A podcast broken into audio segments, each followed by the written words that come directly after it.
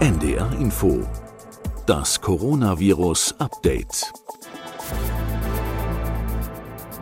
112 Folgen Podcast liegen hinter uns. Dazu kommen einige Sonderfolgen mit anderen Gesprächspartnern, 1432 Seiten Skript, also Stand heute zum Zeitpunkt der Aufnahme, in dem wir alle immer wieder nachgelesen haben. Tausende Mails von euch und Ihnen allen. Und heute melden wir uns zum letzten Mal mit einer regulären Folge unseres Podcasts Coronavirus Update. Ich bin Corinna Hennig. Und ich bin Beke Schulmann. Wir sind Wissenschaftsredakteurinnen bei NDR Info. Und dies ist Folge 113 unseres Updates am Dienstag, dem 29. März 2022. Vorerst die letzte mit Christian Drosten und Sandra Ziesek. Und dass der Podcast in gewohnter Form nun seinem Ende entgegengeht, das heißt aber natürlich nicht, dass die Pandemie jetzt vorbei ist. Wir wissen natürlich, dass die Infektionszahlen weiterhin sehr hoch sind, dass nach wie vor viele Menschen so schwer an Covid-19 erkranken, dass sie im Krankenhaus behandelt werden müssen und dass auch weiterhin Menschen an Covid versterben. Es gibt noch so viel zu klären und auch weiterhin Handlungsbedarf. Ja, aber Handlungsbedarf ist eben vor allem von politischer Seite. Wissenschaftlich gesehen gibt es zwar auch immer was zu reden, aber es wird kleinteiliger. Es ist kleinteiliger geworden in den letzten Monaten. Das heißt, was die großen Linien angeht, gibt es momentan eigentlich keine wesentlichen neuen Erkenntnisse, die die Grundlagen für die Pandemiesteuerung verändern würden. Das haben uns unsere beiden Gesprächspartner zuletzt auch immer wieder gesagt.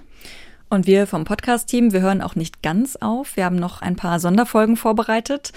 Und bevor wir für heute anfangen, wollen wir schon mal auf einen ganz neuen NDR-Podcast hinweisen, der uns beiden, glaube ich, sehr am Herzen liegt. Der heißt Zeitkapsel. Irene, wie hast du den Holocaust überlebt?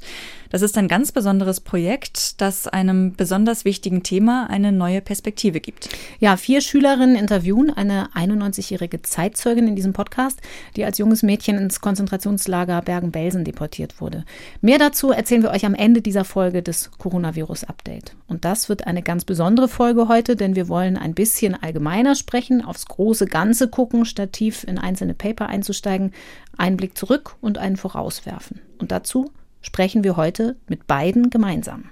Wir begrüßen Professorin Sandra Zizek, die Direktorin des Instituts für medizinische Virologie der Uniklinik in Frankfurt am Main, und Professor Christian Drosten, den Leiter der Virologie der Berliner Charité.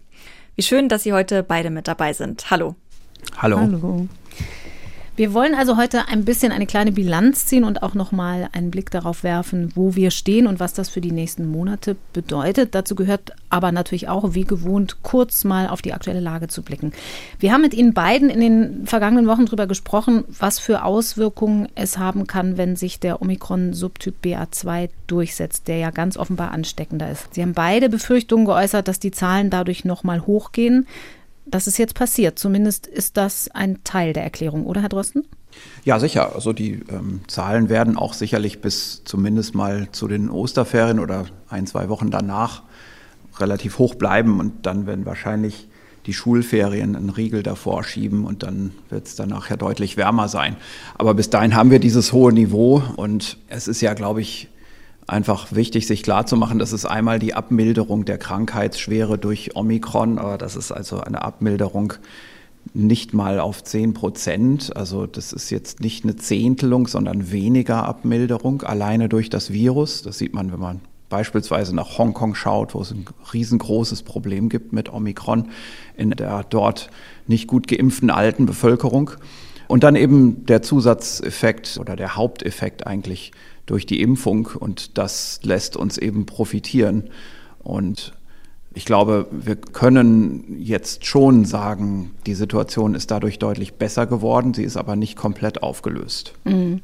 Ich habe manchmal den Eindruck, dass viele denken, wenn es heißt, Omikron sei milder, dass der Krankheitsverlauf sich so für jeden Einzelnen prozentual milder verhält. Aber es bedeutet ja eigentlich nur, es gibt insgesamt ein bisschen weniger schwere Verläufe. Sie haben Hongkong gerade schon angesprochen. Das heißt, wir haben den Effekt ja schon mehrmals hier besprochen. Hohe Inzidenzen plus Impflücke bedeuten eben trotz allem eine Belastung der Krankenhäuser. Ich habe jetzt heute noch mal geguckt, die Zahlen auf den Intensivstationen gehen aktuell nicht mehr so wirklich zurück. Aber ganz wesentlich haben die Krankenhäuser jetzt auch ein anderes Problem als in den anderen Wellen, nämlich den hohen Krankenstand, extrem viele Personalausfälle in den Kliniken. Frau Zizek, das ist bei Ihnen in Frankfurt wahrscheinlich nicht anders, oder?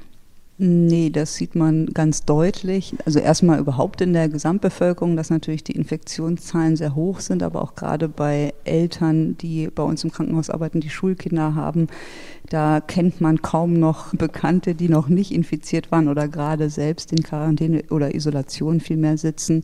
Und das schränkt natürlich den Betrieb ein und wie ganz schön der Shian Schelik aus Darmstadt sagte, bitte nicht alle gleichzeitig krank werden, weil das ist natürlich für so eine kritische Infrastruktur immer fatal, wenn zu viele auf einmal ausfallen und dann Stationen geschlossen werden müssen oder ganze ja, Abläufe nicht mehr durchgeführt werden können in Krankenhäusern. Und das gibt es schon lokal immer wieder, dass das doch zu Einschränkungen führt, weil einfach ja aus dem Team die Hälfte auf einmal nicht mehr da ist. Mhm.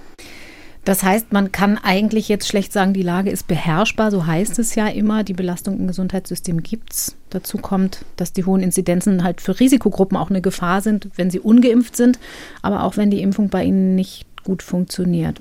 All das hat jetzt, jetzt dazu geführt, dass einige Bundesländer teilweise von der Regelung Gebrauch machen, die Maßnahmen eben über den März hinaus oder über Anfang Mitte März hinaus zu verlängern. Hm, ja, genau. Das ist so eine Übergangszeit, die sich irgendwie auch ein bisschen schwammig anfühlt. Also wir hören, die Maßnahmen sollen abgeschafft werden, dass wir sie dann aber vermutlich doch noch ein paar Tage brauchen.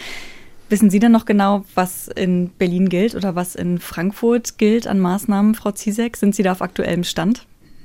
nee, ehrlich gesagt nicht. Also ich muss auch immer aktuell nachschlagen und ich denke mal, das ist in Hamburg wahrscheinlich genauso, dass man ja immer noch mal gucken muss, was mhm. eigentlich die aktuellen Regeln sind. Und immer wenn die stark ansteigen, also in Frankfurt steigen die Infektionszahlen gerade wieder an, ist natürlich schlecht, wenn man dann noch zusätzlich Maßnahmen aufhebt und damit das noch ankurbelt, das Infektionsgeschehen. Wir hatten in der Folge von vor zwei Wochen schon darüber gesprochen, dass die Krankheit bzw. das Virus für viele, viele Menschen anscheinend wirklich den Schrecken verloren hat, dass viele Menschen trotz hoher Infektionszahlen wieder so leben wie auch schon vor der Pandemie. Jetzt sind wieder zwei Wochen vergangen. Was würden Sie sagen, Herr Drosten? Ist das berechtigt, dass das Virus so allmählich den Schrecken verliert? Naja, also den, das mit dem Schrecken ist ja was ganz Subjektives. Ich glaube, man muss mal da auch sich wieder Zahlen vergegenwärtigen. Auch da hilft wieder am besten der Blick nach England. Und da muss man eben jetzt vorweg schicken, in England hat man bei den Älteren etwas besser geimpft als bei uns. Und es gab sehr viel mehr natürliche Infektionen in der Bevölkerung. Das heißt, das, was wir in England sehen, ist eigentlich so etwas wie ein überoptimistisches Szenario, wenn wir das mit Deutschland vergleichen wollen. Und da ist es jetzt so, wenn man die, die Krankenhausaufnahmen anschaut, da war das eigentlich bis zur Delta-Welle immer so 3 zu 1, also drei Fälle wegen Covid aufgenommen und darauf mhm. kommt dann ein Fall, wo Covid die Nebendiagnose ist, also dann eben aufgenommen mit Covid. Und dann mit Omikron hat man eine andere Relation und das ist natürlich auch sehr hochgegangen mit der Inzidenz. Und wenn man jetzt zählt, dann ist das ungefähr eins zu eins. Also die Hälfte der Krankenhausaufnahmen ist mit und die andere Hälfte ist wegen Covid. Und das setzt sich auch auf die Todesfälle einigermaßen fort. Und Jetzt muss man sich natürlich schon fragen, ob man das akzeptieren will. Also im Moment sterben ja in Deutschland irgendwas um die 250 Leute bis 300 Leute pro Tag.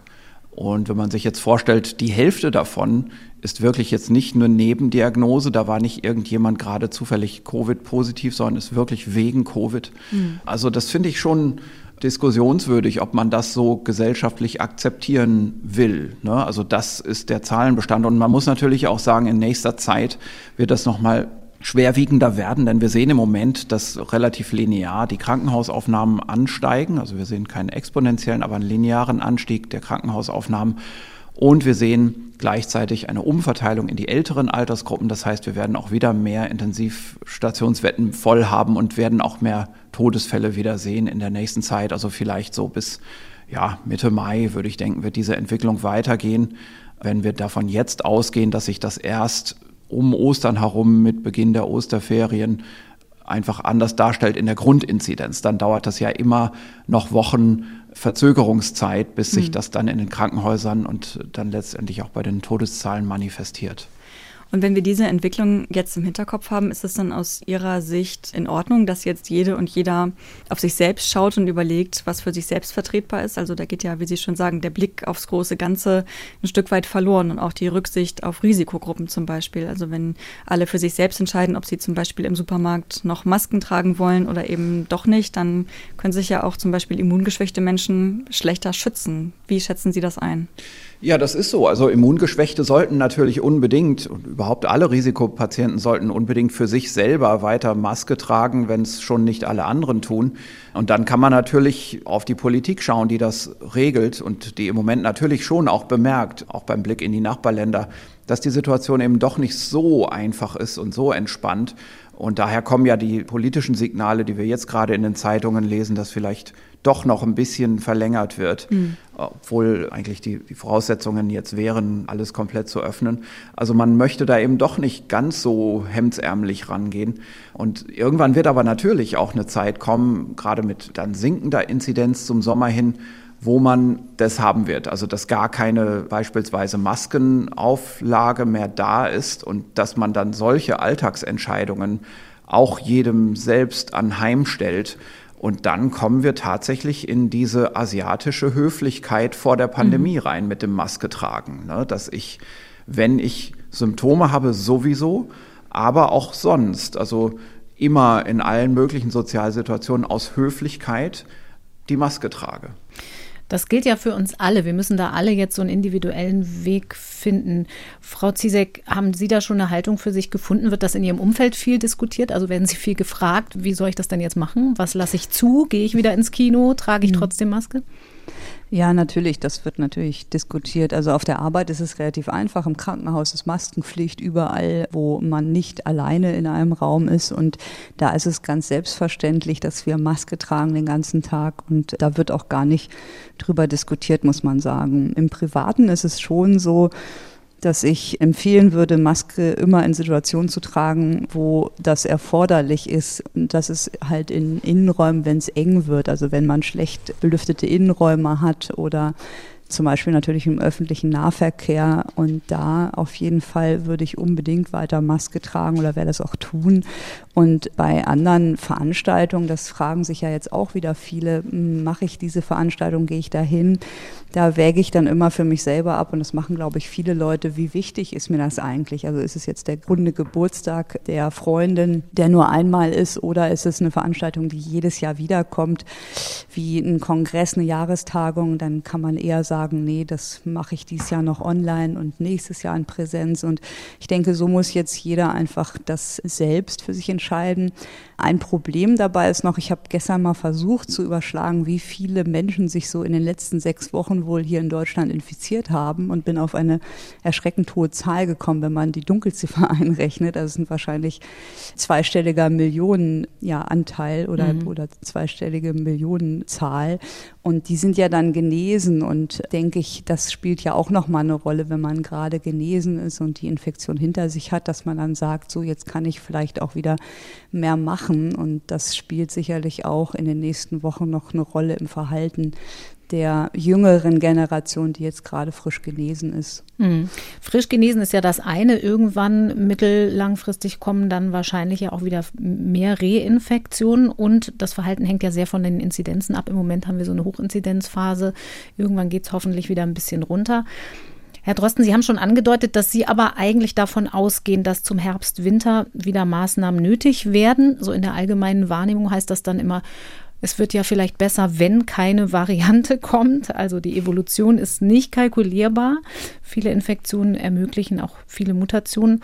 Trotzdem, auch wenn keine Variante die Vorzeichen ändert im Herbst, also keine Variante kommt, die jetzt wirklich sich wesentlich anders verhält, gehen Sie dann auch von hohen Zahlen aus, weil unser Verhalten das mit sich bringt, weil die Durchseuchung eben trotzdem noch nicht reicht und weil die Impflücke ja absehbar wohl groß bleiben wird?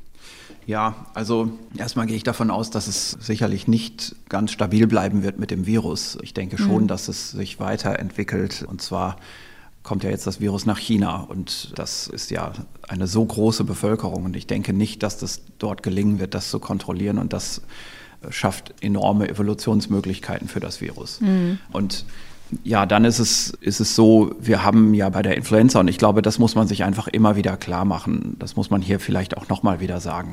Bei der Influenza ist es einfach so, dass jeder sich im Laufe des Lebens x-mal infiziert. Und diese Infektionen, die spielen ja in der Schleimhaut statt, in der Rachenschleimhaut. Und unsere Schleimhäute haben ein lokales, ortsständiges, eigenes Immunsystem, wenn man das so nennen will. Das ist eine vereinfachte Darstellung, aber das kann man sich mal so vorstellen. Und jeder in der Bevölkerung, außer der Kinder natürlich, die noch nicht so viele Infektionen hinter sich haben, jeder hat so viele Infektionen hinter sich, dass dort eben an der Schleimhaut eine Immunität besteht. Und das führt dazu, dass die Viruslast an der Schleimhaut bei Erwachsenen geringer ist als bei Kindern, wenn man mhm. das einfach mal so quer vergleicht.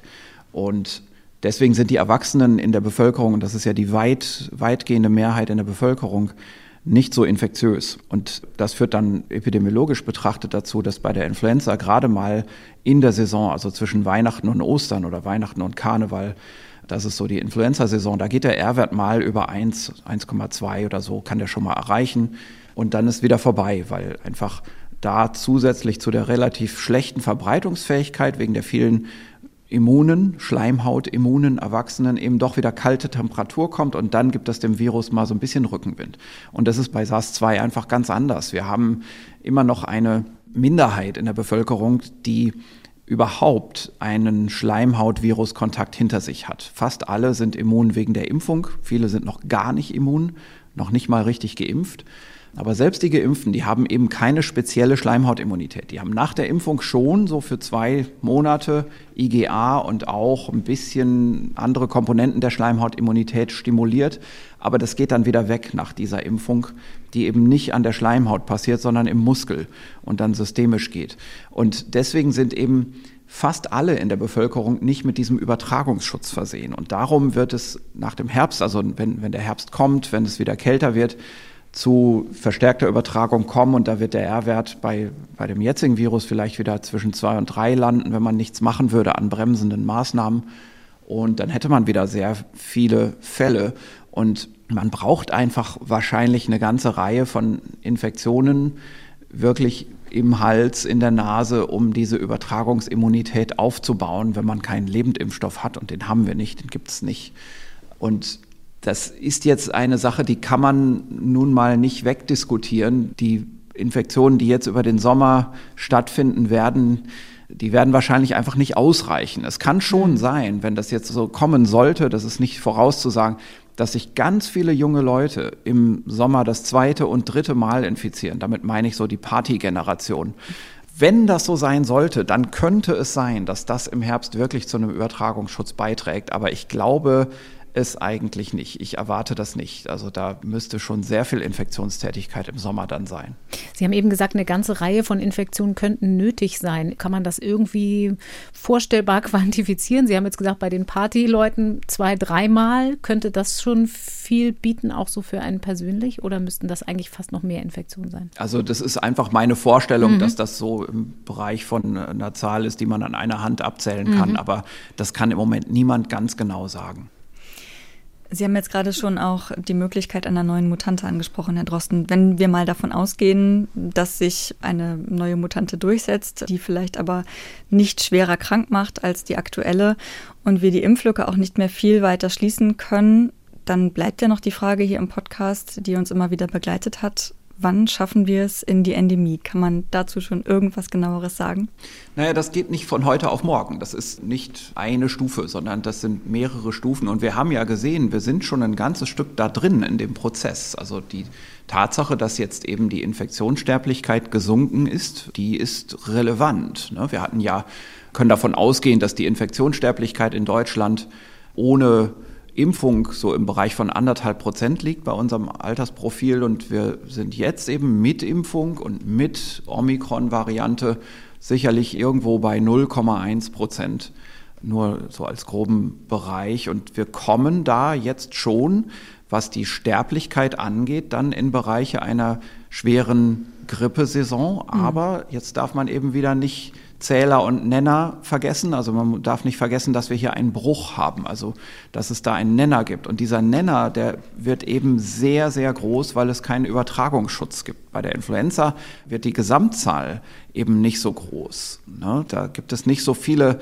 Übertragungen insgesamt in der Bevölkerung und Darum ist natürlich eine Infektionssterblichkeit von 0,1 Prozent auf die Gesamtzahl der Todesfälle gut tolerabel, während bei dieser selben Sterblichkeit von Covid-19 bei den sehr vielen zu erwartenden Fällen einfach nicht tolerabel ist. Und da spreche ich jetzt von den Todeszahlen. Da habe ich nicht gesprochen von Arbeitsausfällen und mhm. anderen Dingen, das heißt, man wird das nicht laufen lassen können. Das würde mich echt wundern, wenn das im, im Herbst so wäre.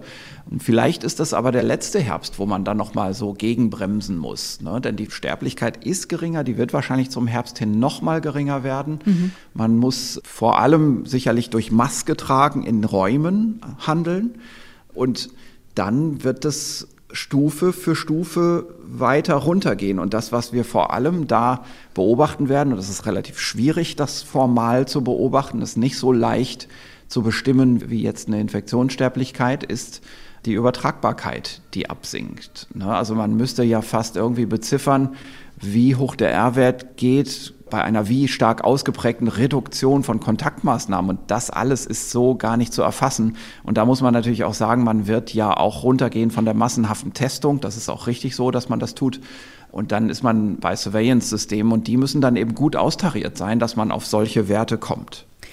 Um selber die Lage ein bisschen einschätzen zu können, hilft ja Wissen. Vielleicht kann man an der Stelle auch noch mal darauf hinweisen, dass der Wochenbericht des Robert-Koch-Instituts mittlerweile echt detailliert Zahlen erfasst, auch wenn da immer so ein Nachschleppen dabei ist. Aber wir haben vorhin auch darüber gesprochen, sind Menschen mit SARS-Coronavirus 2 im Krankenhaus, haben aber eigentlich einen anderen Grund, im Krankenhaus zu sein. Auch das wird da tatsächlich mittlerweile relativ gut ausdifferenziert. Wir haben ja hier aber auch Wissen versucht zu produzieren oder Informationen in diesem Podcast. Wenn dieser Podcast mit Ihnen beiden jetzt vorerst in dieser Form zu Ende geht, da hat eine treue Hörerin dazu auf Twitter sinngemäß geschrieben, wir sind jetzt zwei Jahre lang an die Hand genommen worden und müssen nun lernen, wieder selbst zu laufen. Ich fand das eigentlich ganz treffend. Viele haben vieles gelernt in der Pandemie, sich ermutigt gefühlt, selbst zu recherchieren, auch auf Preprint-Servern. Da muss man ja aber sagen, so schön so eine Wissenschaftsbegeisterung ist, es birgt auch Gefahren, weil dann vieles falsch verstanden werden kann. Man sieht das auf Social Media immer wieder, dass dann Ergebnisse einzelner Studien so leicht alarmistisch rumgereicht werden. Wir haben hier im Podcast immer wieder so ein bisschen Leseanleitung gegeben anhand konkreter einzelner Paper. Und da das jetzt erstmal in der Form wegfällt, vielleicht können wir ein paar grundlegende sachdienliche Hinweise zum selberlaufen geben. Herr Drosten, was sind die häufigsten Fallstricke, die Ihnen so auffallen, wenn Laien anfangen, virologische oder immunologische Forschung zu interpretieren? Hm, also ich glaube, dass es gar nicht möglich ist, da jetzt auf all diese Fallstricke einzugehen. Also es wird einfach zum Beispiel häufig generalisiert, also da wird eine kleine Untersuchung gemacht und daraus wird dann eine ganz große Zahl ausgerechnet. Mhm. Dabei hat man dann übersehen, dass man eine bestimmte Grundgesamtheit von Patienten untersucht hat, die Eigenschaften hat, die gar nicht auf die gesamte Bevölkerung zutreffen und mhm. so weiter. Also solche Dinge gibt es. Es gibt häufig einen gewissen Trichter beim Zulauf in Studien, der ist das Krankenhaus und da muss man sich immer klar machen, das sind ja Patienten, die sind im Krankenhaus. Die haben ja einen Grund, dass sie da überhaupt schon mal sind. Ne? Das heißt, das muss nicht alles immer gleich auf die Allgemeinbevölkerung zutreffen.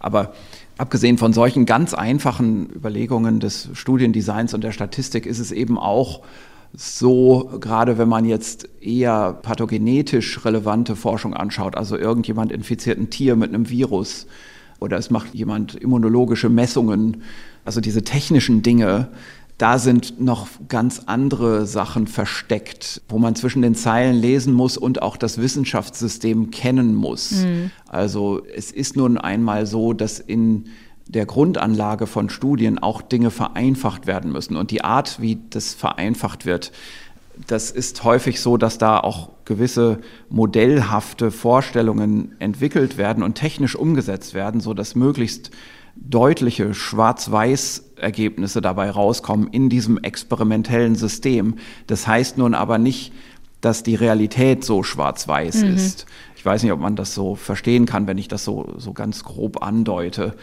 Ja, wir hatten es Also ja es manchmal, ist dass eine Laborstudie was ausgesagt hat zum Beispiel, ne? Und dass wir dann von Ihnen beiden auch immer gelernt haben, man muss dann aber auch in der echten Welt gucken, weil da noch mehr Faktoren dazukommen, was das ja, macht. ich glaube, bei Laborstudien muss man auch immer, also In-vitro-Studien immer Mhm. aufpassen, dass natürlich das nicht immer genau der In-vivo-Situation, also im Menschen entspricht. Dass aber, um Laborstudien beurteilen zu können, muss man die Methoden, die da verwendet werden im Labor, wirklich kennen und auch die Schwächen kennen. Also man muss wissen, was sind die Positivkontrollen, die Negativkontrollen, sind die richtig gelaufen. Und ich glaube, das ist für einen Laien schon schwer einzuschätzen, wenn er nicht aus dem naturwissenschaftlichen Bereich kommt. Mhm. Ansonsten kann man vielleicht generell noch sagen, wenn eine einzelne Studie irgendwie so den Wissensstand, den aktuellen Wissensstand revolutioniert, weil sie genau das Gegenteil sagt als alle anderen Studien, dann muss man sich die immer methodisch genau anschauen, was da der Unterschied war und Generell kann man auch sagen, eine Studie ist nur ein Puzzleteil der, der Realität und nicht die komplette Wahrheit oder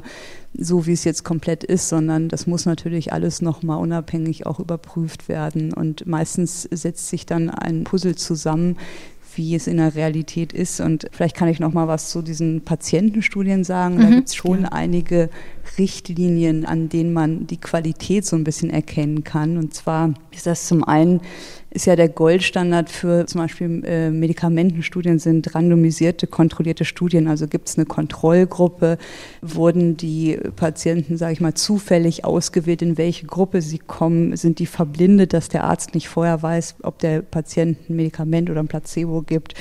Und wurde die Diagnose, für die, die das Medikament jetzt gegeben wird, wurde das nach dem Goldstandard erfasst oder eben nicht. Also zum Mhm. Beispiel, wenn man an SARS-CoV-2 denkt, wurde da eine PCR durchgeführt auf die Infektion oder ist das nur eine anamnestische Angabe, dass der Patient sagen konnte, oh, ich glaube, ich habe SARS oder hatte einen Antigentest zum Beispiel. Und dann muss man natürlich auch gucken, was für Patienten sind da eingeschlossen. Sind das zum Beispiel nur Männer zwischen 50 und 60 oder viel breiter, weiß ich nicht, alle ab 18? Dann hat man natürlich eine breitere Aussage der Studie. Wie lang ist die Nachbeobachtung zum Beispiel? Ne? Also und ist der Endpunkt, den die Studie wählt, der, der relevant ist? Es kommt auch darauf an, wie groß ist zum einen die Kohorte, aber auch wie groß ist zum Beispiel die relative Risikoreduktion von Krankenhausaufnahmen, wenn jemand das Medikament nimmt. Also ist das ein ganz kleiner Faktor oder ein sehr großer Faktor. Das spielt Mhm. natürlich auch immer eine Rolle. Und schließlich sind dann wiederum, muss man sich immer fragen, ist das jetzt auf die Realität übertragbar? Also trifft das jetzt als Arzt, wenn ich da sitze und jemandem dann ein Medikament verschreibe und jetzt die Studie gelesen habe, trifft das auf meinen Patienten zu, Herrn Müller zum Beispiel, dem ich jetzt dieses Medikament geben will, oder passt der gar nicht in diese Einschlusskriterien der Studie? Und Mhm. dann kann man so ein bisschen daraus ableiten, wie relevant die Studie wirklich ist. Mhm.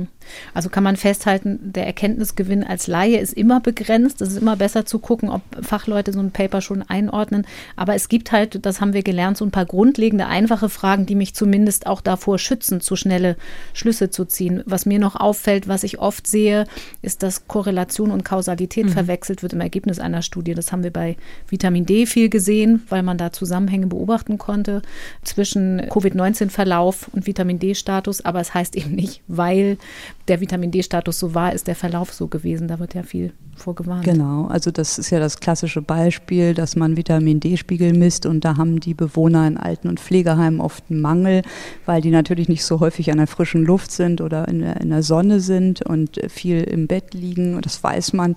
Und daraus korreliert man dann, dass der schwere Verlauf von Covid mit diesem Vitamin D-Spiegel assoziiert ist. Und das ist natürlich nicht zulässig. Ne? Das Mhm. können ganz unterschiedliche Gründe haben, aber beide Ereignisse treten auf, gehören aber gar nicht zusammen. Ne? Mhm.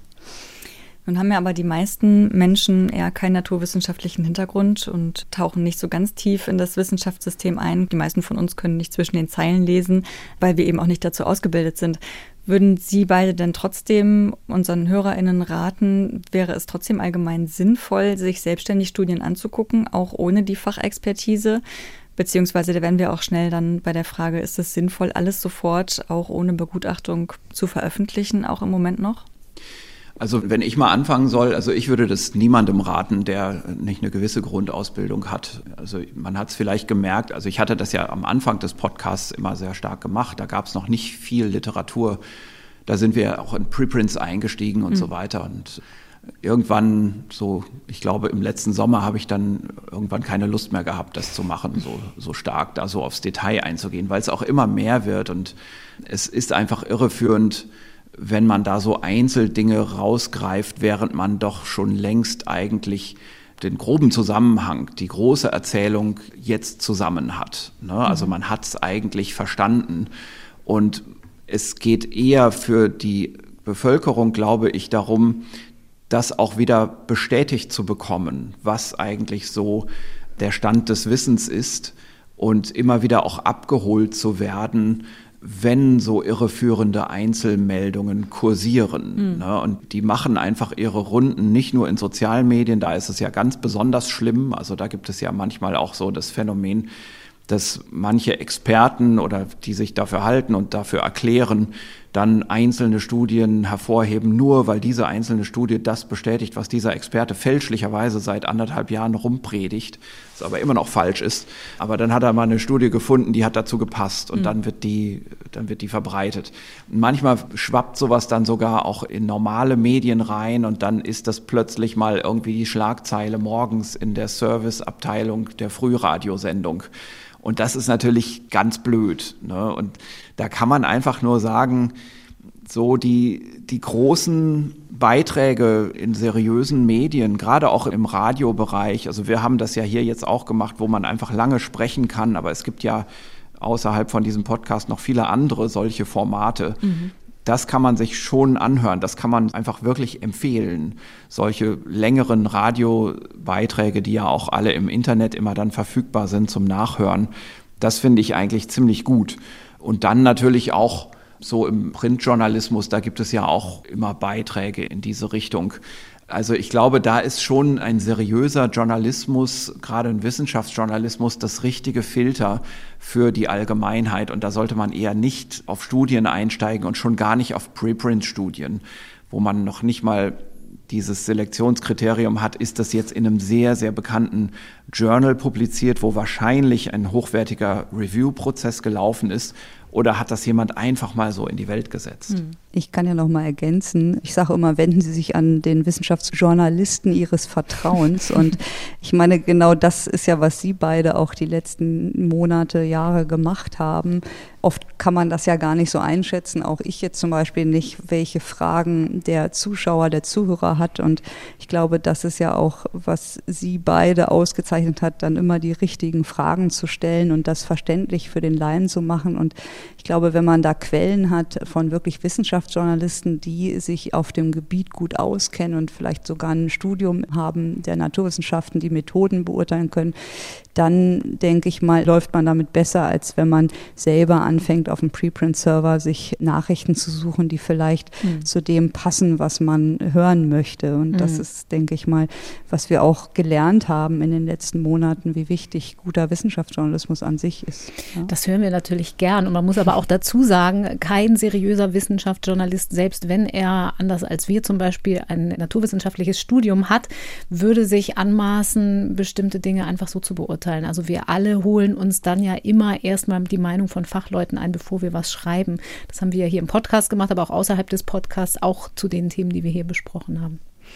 Und Sie beide haben in den vergangenen zwei Jahren wirklich extrem viel Arbeit auch da reingesteckt, die neuesten Studien für uns und auch für die HörerInnen aufzuarbeiten, aufzubereiten und einzuschätzen und haben dafür vermutlich gar nicht so selten auch die eigene Forschungsarbeit unterbrochen.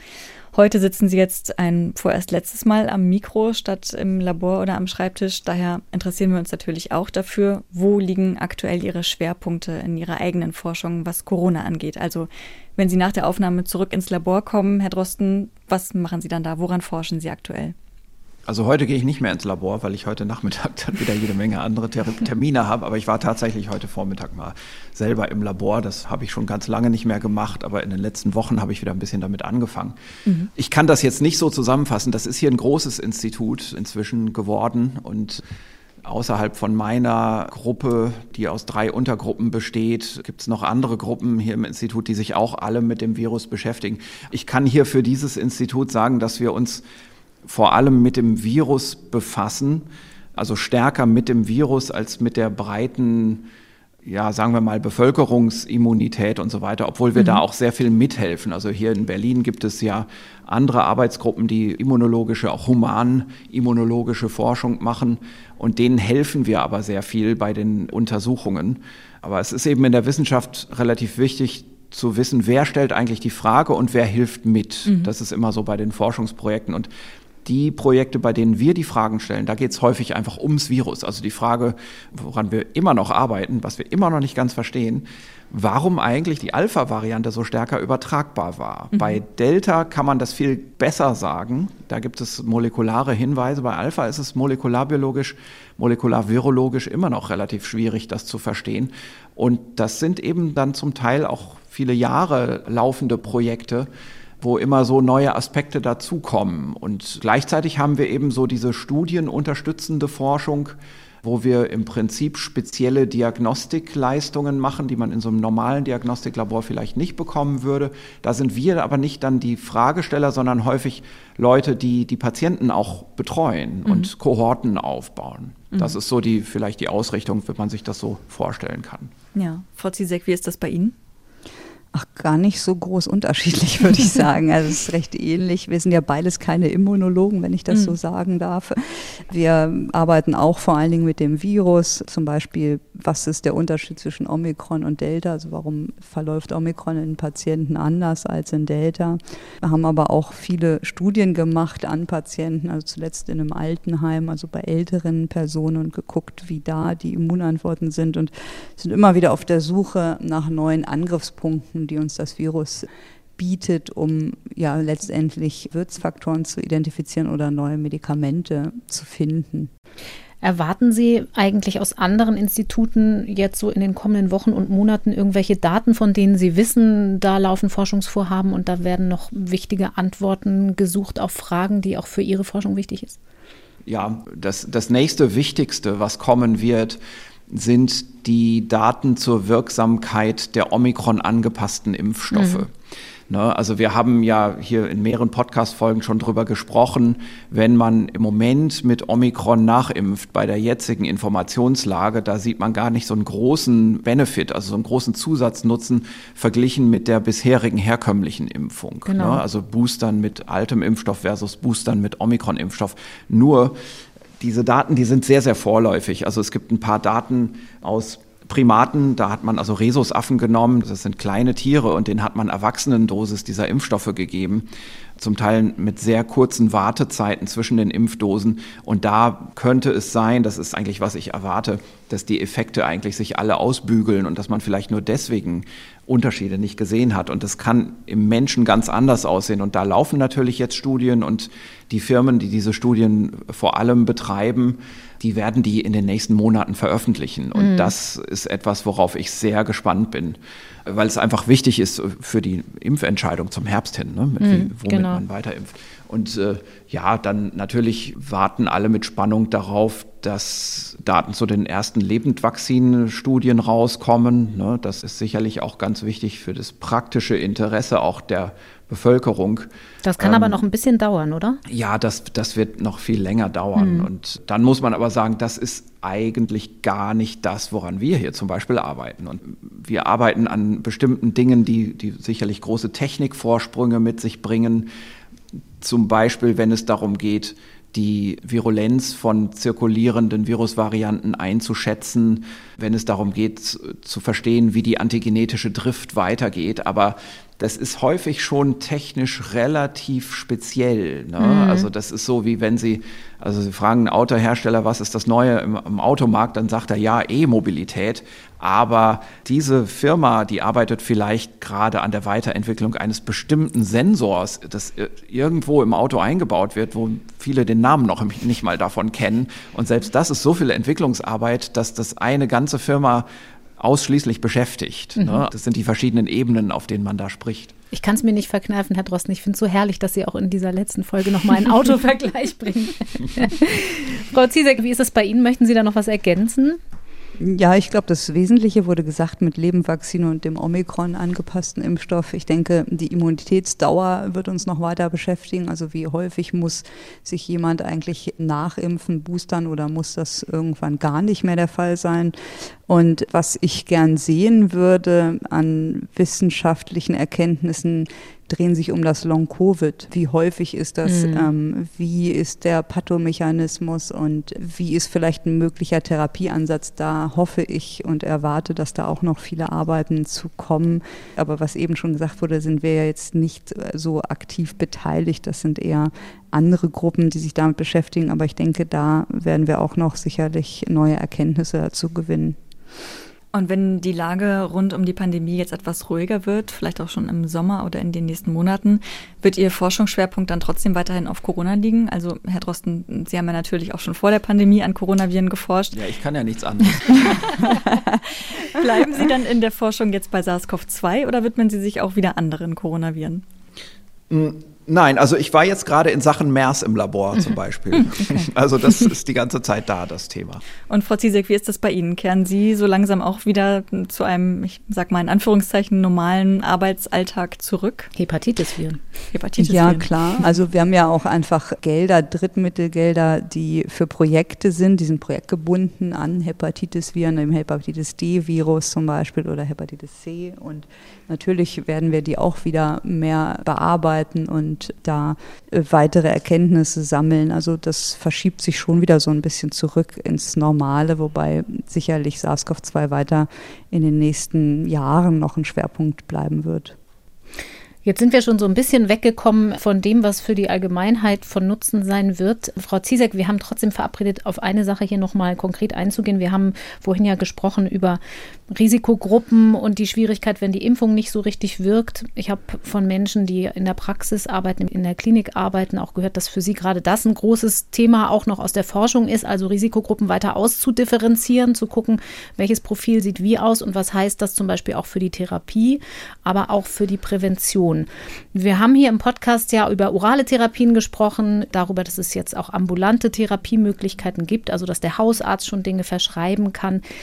Ist die Infrastruktur davor schon gut genug? Also auch die Beschaffung, die Hilfe und Aufklärung? Ja, ich denke mal, das ist lokal sehr unterschiedlich. Also es gibt Bereiche, wo das sehr gut funktioniert, wahrscheinlich auch gerade in den größeren Städten oder wenn es eine Anbindung an Infektiologien oder so gibt. Und dann im ländlichen Bereich stelle ich mir das zum Beispiel schwieriger vor. Und das erfordert auch, dass der Arzt, der diese Medikamente verschreibt oder die Therapien mit diesen monoklonalen Antikörpern initiiert, dass der halt genau Bescheid weiß, welches Medikament, welcher Antikörper jetzt für seinen Patienten das mhm. Richtige wäre. Und ich denke, das ist, kann man nicht so über einen Kamm scheren. Das wird schon noch unterschiedlich sein, ja. Mhm. Sie haben jetzt monoklonale Antikörper schon angesprochen. Das ist ja zum einen ein Therapeutikum, zum anderen gibt es ja aber auch das Prinzip der Passivimmunisierung, also vorbeugend Antikörper geben, die der Organismus nicht selbst herstellen kann. Und da ist eine Sache in den letzten Tagen passiert, die so ein bisschen noch einen größeren Hoffnungsschimmer, glaube ich, für Risikogruppen beinhaltet. Die EMA hat die Zulassung für einen monoklonalen Antikörper empfohlen, beziehungsweise ein Doppelpräparat, das vor allem eine Langzeitwirkung hat, also über mehrere Monate vorbeugend zur Prophylaxe gegeben werden kann. Kann das tatsächlich eine Überbrückung sein für Menschen mit schlechter Impfantwort, gerade in so einer Hochinzidenzphase? Genau, also das heißt Evo-Shell, das meinen Sie. Genau. Und der wird einfach in den Muskel gespritzt sind zwei Spritzen, die man bekommt. Und das Gute ist an diesen beiden monoklonalen Antikörpern, dass sie eine ganz lange Halbwertzeit haben von wohl sechs Monaten. Und das ist genau die Idee, dass man Personen hat, die zum Beispiel ein eingeschränktes Immunsystem haben, also die zum Beispiel nach den Impfungen keine Reaktion gezeigt haben. Das sehen wir ja häufiger bei Organtransplantierten zum Beispiel. Oder aber Personen, die sich nicht impfen lassen können, weil sie eine schwere allergische Reaktion haben, Wenn die über zwölf Jahre sind und ein Mindestgewicht von 40 Kilo, das ist die Bedingung bei diesem Antikörper haben, dann kann man prophylaktisch, also nicht als Therapie, sondern wirklich prophylaktisch diesen Antikörper diesen Personen geben und dann sollten die nach den Studien ungefähr sechs Monate einen ganz guten Schutz haben, den sie selber nicht aufbauen können. Und das ist natürlich schon eine große Entlastung für bestimmte Patienten, die halt sich schon viermal impfen lassen haben, aber immer noch keine Antikörper haben. Mhm. Und ich denke, das ist sicherlich gut. Man muss nur einschränkend sagen, dass diese monoklonalen Antikörper immer das Problem haben, wenn eine neue Variante kommt mit neuen Mutationen, dann können die ganz schnell auch ihre Wirkung verlieren. Das haben wir ja jetzt auch aktuell gesehen, dass Sotrovimab, da haben wir auch schon drüber gesprochen, dass die FDA, also die amerikanischen Behörden in den USA, in Bereichen, wo BA2 dominant geworden ist, die Anwendung wieder eingeschränkt haben, weil es da nicht so gut mehr wirkt. Und das kann sehr, sehr schnell gehen. Aber natürlich ist sowas erstmal ein großer Erfolg, wenn man gerade denen, die am gefährdetsten sind, jetzt was anbieten kann und dadurch das Risiko für eine symptomatische Erkrankung deutlich reduzieren kann. Mhm, aber es gibt zu diesem Evo-Sheld noch keine klinischen Daten in Bezug auf Omikron, oder? Da gibt es nur in vitro. Genau, es gibt Labordaten und da ist es gegen BA2 wirksam, gegen BA1 nicht so gut, aber BA2 ist ja auf dem Vormarsch, sodass man jetzt mit BA2 da noch zumindest bei den Labordaten davon ausgehen kann, dass es eine Wirkung gibt, aber mit der Einschränkung, dass das Virus sich weiterentwickelt und natürlich man Pech haben kann, dass das in ein paar Wochen oder Monaten wieder anders aussieht ein weiterer kleiner Hoffnungsschimmer, also vielleicht ein weiteres Präparat, das innerhalb von ja so kurzer Zeit entwickelt wurde. Und in den ja nun schon 113 Folgen Coronavirus Update haben wir so viel mit Ihnen über die aktuelle Forschung gesprochen, über so viele Medikamente, deren Wirkung gegen Covid geprüft wurde, auch über Impfstoffe, die innerhalb von kurzer Zeit entwickelt wurden. Gab es denn bei all dem in den vergangenen zwei Jahren Erkenntnisse oder Entwicklungen, die Sie wirklich richtig überrascht haben? Also Erkenntnisse mit Überraschungseffekt gab es viele. Also ich, mich haben weiterhin die Varianten am meisten überrascht. Ähm, kein Virologe hat in einer Zeit, in der solche Tools verfügbar waren für die Verfolgung der Verbreitung eines Virus in der Bevölkerung und für die Charakterisierung von so einem Virus, eine Pandemie von diesem Ausmaß erlebt. Mhm. Und wir sind, glaube ich, alle total verblüfft darüber, wie schnell das Virus sich verändert, wie es auch am Anfang sich verändert hat, ohne Immunflucht, wie jetzt die Immunflucht dazu kommt. Also das ist eigentlich so eine dauerhafte Verblüffung, mhm. die, die da ist. Das ist jetzt also nicht eine einzige Studie, die da den Durchbruch gebracht hat, sondern das ist einfach ein Prozess, den man da so ein bisschen beobachtet. Mhm. Wie war das bei Ihnen, Frau Zizek? Ja, eigentlich so ähnlich. Ne? Also so aus virologischer Sicht ist das sicherlich das, was einen am meisten überrascht hat, weil man immer da im Lehrbuch stehen hat, Coronaviren sind dafür gar nicht so anfällig oder verändern sich nicht so schnell wie zum Beispiel das Hepatitis C-Virus und dass das doch relativ schnell ging und doch so unterschiedliche Varianten einander abgelöst haben. Das finde ich immer noch überraschend. Aber wie ist es denn bei Ihnen? Also so virologisch gesehen ist es eindeutig, aber was hat Sie am meisten überrascht? Also mich hat, glaube ich, am meisten überrascht, dass in so kurzer Zeit so gute Impfstoffe hergestellt werden konnten. Damit habe ich mhm. ehrlich gesagt nicht gerechnet. Wie war das bei dir, Corona? Ja, wir haben uns ja auch viel damit beschäftigt, wie die Menschen darauf reagiert haben. Und mhm. da hat mich, ehrlich gesagt, das ist ja mehr so unsere, die Kommunikationsseite, mehr unsere Expertise. Und ich finde, diese Impfskepsis hat mich schon überrascht. Mhm. Weil dass es Impfgegner gibt, wusste man ja, aber dass es da so große Vorbehalte gibt, konnte das ja quasi so ein bisschen nachvollziehen, auch wo die kommunikativen Fehler da lagen eigentlich. Und für Sie beide hat sich ja auch in den vergangenen zwei Jahren viel verändert. Also Sie sind zu Personen des öffentlichen Lebens geworden, werden bewundert und teilweise auch extrem hart angegangen. Wie hat Sie das verändert? Also ich habe im Moment das Gefühl, dass sich das Ganze wieder ein bisschen normalisiert und das finde ich auch gut so. Mhm. Zwischendurch war das natürlich so, dass man wirklich auf offener Straße zum Teil auch angegangen wurde, sehr unangenehm.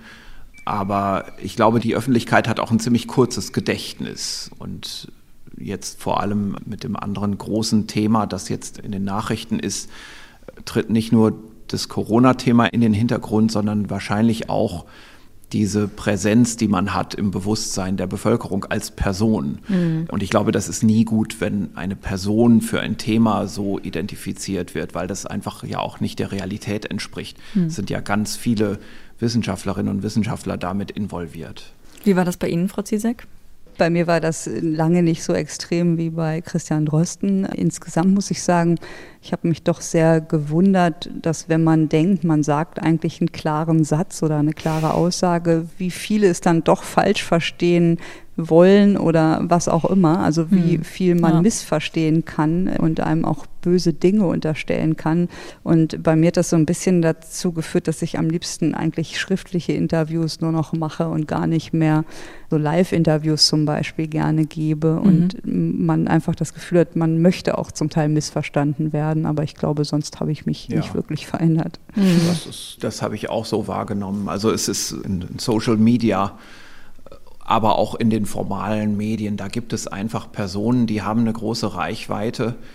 Und während man irgendwie versucht, in die Tiefe vorzudringen, bei der Materie äh, ist es dann doch so, dass es einzelne Personen und einzelne Medien gibt, die eigentlich nur aufs Wasser klatschen wollen und möglichst viele Leute nass spritzen wollen, damit ohne irgendwie in die Tiefe zu tauchen.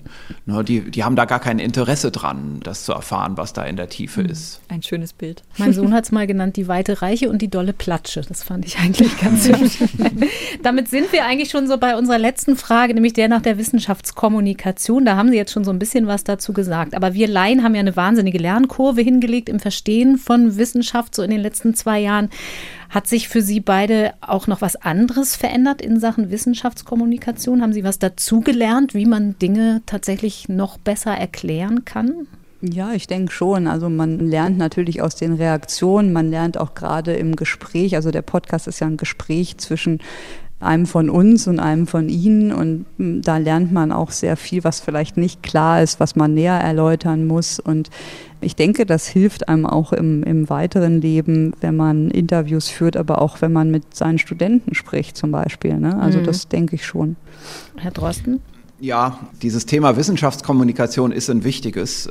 Ich glaube, es hat sich in dieser Zeit jetzt gezeigt, dass das auch zum Handwerk des Wissenschaftlers oder der Wissenschaftlerin dazugehört, zu kommunizieren. Mhm. Und ich glaube, die Wissenschaft selber muss da jetzt nachfassen und das auch stärker zur Kenntnis nehmen, dass das einfach Teil des Berufsbilds ist und ja sowohl Definitionen als auch andere Wertungen dafür entwickeln, andere Umgangsweisen. Also wir wissen zum Beispiel schon, es muss nicht jeder Wissenschaftler kommunizieren. Das würde gar nicht gehen. Das gäbe ein Geschnatter. Also wer Wer hat eigentlich das Mandat zu kommunizieren? Ne, mhm. Das ist eine ganz wichtige Frage.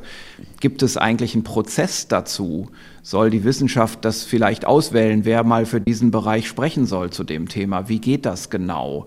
Das kommuniziert ja auch mit dem Journalismus. Im Moment wählt alleine der Journalismus aus, welche Wissenschaftler gehört werden. Und die Auswahlkriterien sind zum Teil relativ subjektiv. Also manchmal mhm. geht es nur um Medienpräsenz dabei und bisherige Medienpräsenz, die dann wieder neue Medienpräsenz provoziert, ohne dass eigentlich die wirklichen Experten dazu gehört werden. Das ist so der eine Mechanismus.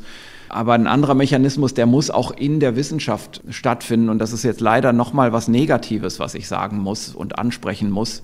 Wir hatten ja in all dieser Zeit einzelne Figuren aus der Wissenschaft, zum Teil nicht mal wirklich aus der Wissenschaft, sondern so in Nebengebieten, wo man gar nicht sagen kann, da ist eine wirkliche wissenschaftliche Tätigkeit vorhanden, die sich aber sehr laut geäußert haben und die damit auch sehr große Effekte erzielt haben, auch negative Effekte, auch die Politik verwirrt haben und fehlgeleitet haben.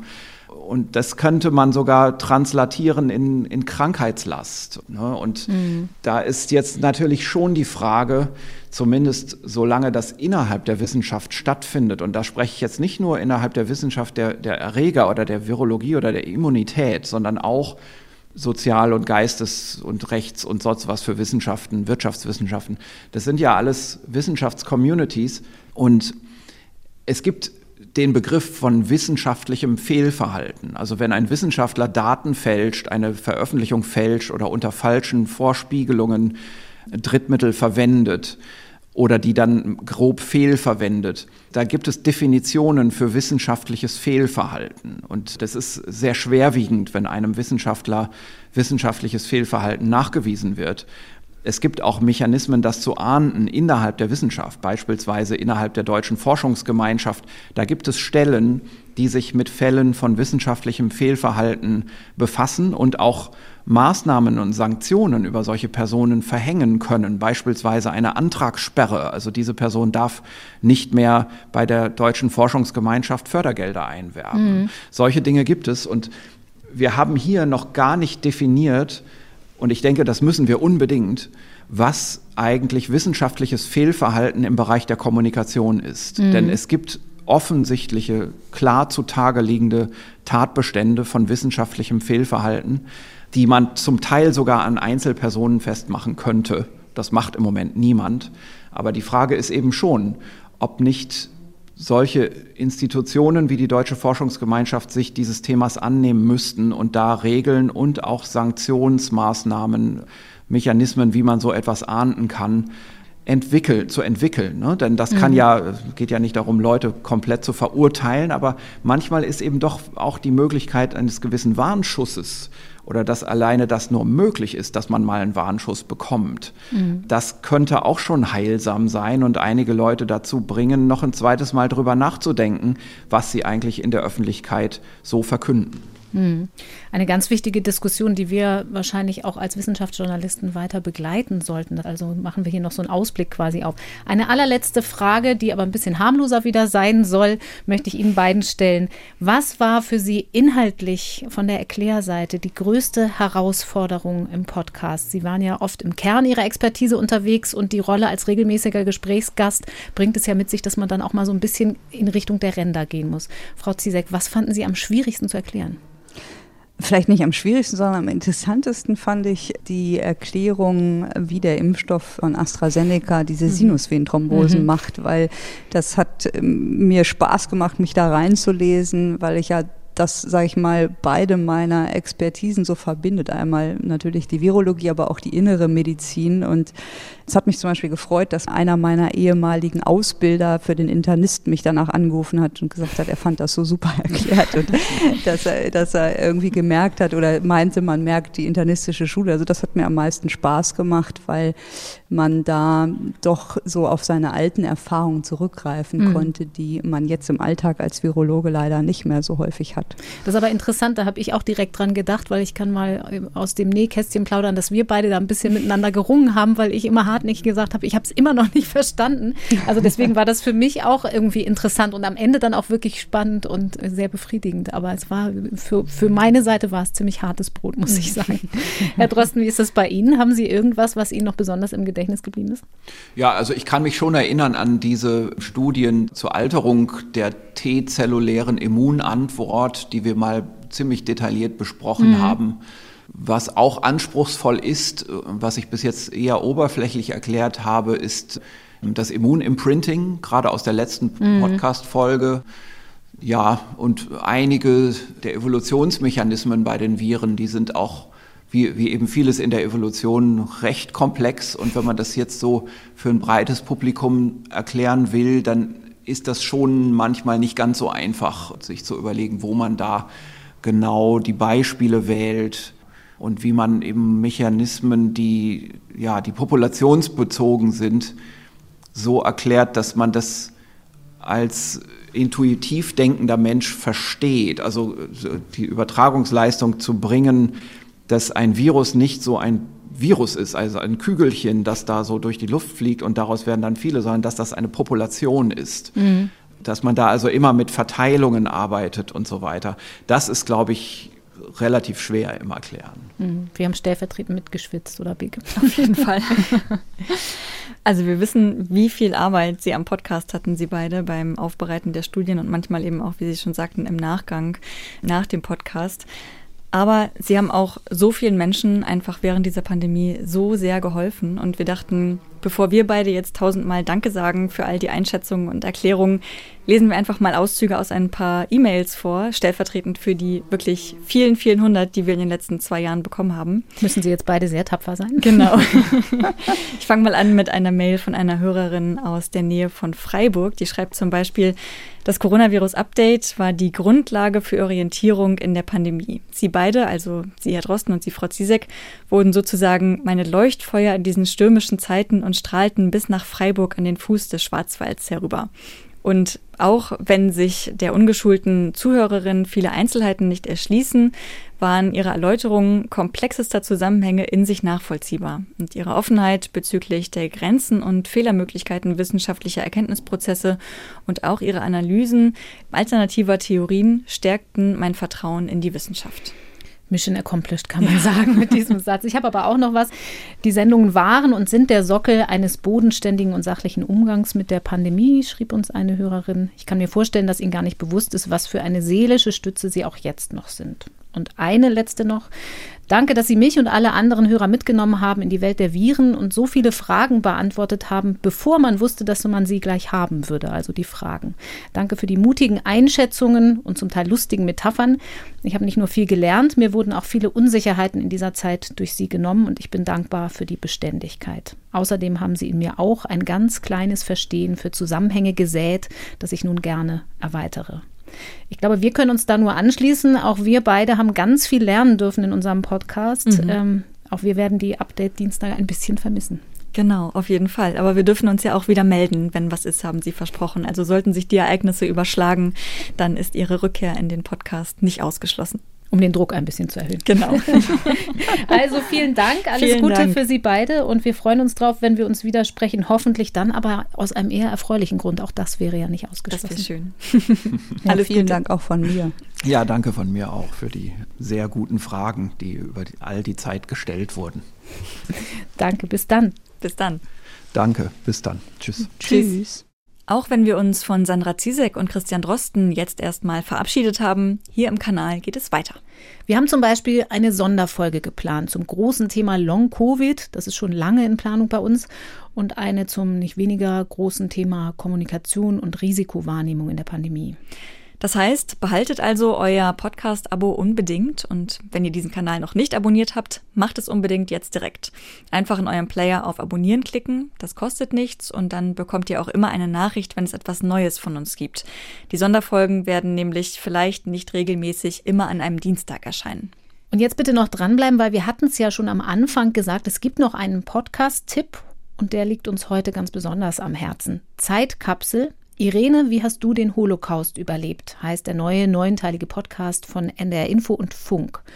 Irene, das ist eine heute 91-Jährige, die als junges Mädchen ins Konzentrationslager Bergen-Belsen deportiert wurde.